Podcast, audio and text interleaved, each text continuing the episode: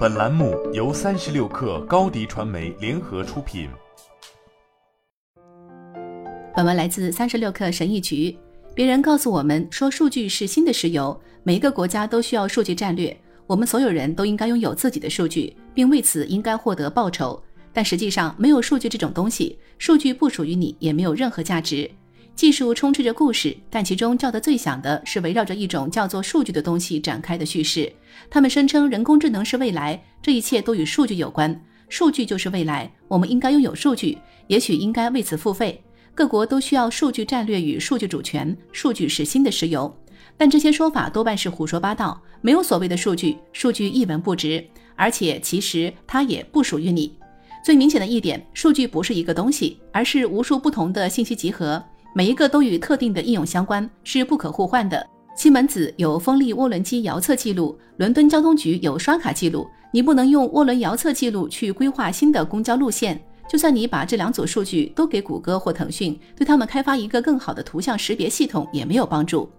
讲得这么直白，似乎有点轻描淡写，但却指出了大家经常下的结论是不对的。比方说，中国拥有更多的数据，或美国将拥有更多的数据这样的说法，到底是什么样的数据？美团上面每天都要新增五千万份外卖订单，这些订单可以帮助他开发出更高效的路由算法，但这些算法没法用来开发导弹制导系统，甚至可能都没法用到伦敦开展外卖业务上面。当然，当大家说起数据时，他们主要指的是你的数据、你的个人信息以及你在互联网上所做的事情，其中有些是由科技公司筛选、汇总以及部署的。我们希望掌控更多的个人隐私，同时我们还希望，无论这些数据放在什么地方，我们都应该拥有这些数据的所有权。问题是，你的大部分数据的意义和价值并不在于你，而在于你与其他人的各种交集。你在 Instagram 上发布的内容意义不大，关键是看谁给你的帖子点赞，他们还喜欢什么，你又喜欢什么，还有谁喜欢他，谁关注了你。他们又关注了谁？还有谁关注了他们？等等。而且这是在十亿人之间的互动网络里面向外拓展的。也就是说，对于很多这样的系统来说，其价值根本不在数据之中，而在于围绕它展开的活动流之中。真正的意义不在于你发布的图片或视频，而在于社交网络如何对它做出反应，以及产品如何生成和捕捉这种反应。正因为这种种原因，蒂姆·奥莱利才说，数据不是石油，而是沙子，聚沙成塔。数据只有汇总到一起才有价值。事实上，就算放到很简单的现金流来看，也是如此。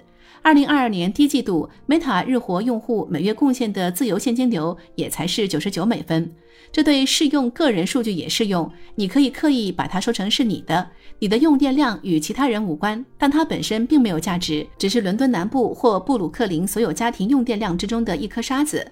DeepMind 的研究人员或许能够从一百万张胸部 X 光片当中发现一些新的在临床上具有重要意义的相关性，但你的 X 光片本身并不能让人从中得到任何东西，而且他们没有将这些 X 光片输入给 AlphaGo，同样的数据不是一个东西。这一幕似曾相似。今天围绕人工智能和数据展开的讨论，看起来很像一九八零年代围绕着数据库展开的讨论。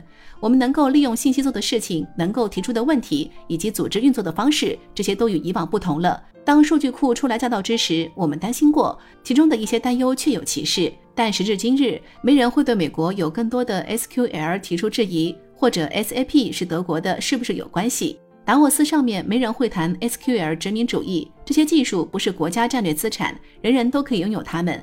但用来做什么呢？数据库的存在让实时供应链得到支持，沃尔玛公司取得成功，也让 iPhone 在中国生产成为可能。这些都是战略问题。人工智能和数据也是如此，它并不是什么新的石油，只是更多的软件而已。那么你打算用它来开发什么呢？好了，本期节目就是这样，下期节目我们不见不散。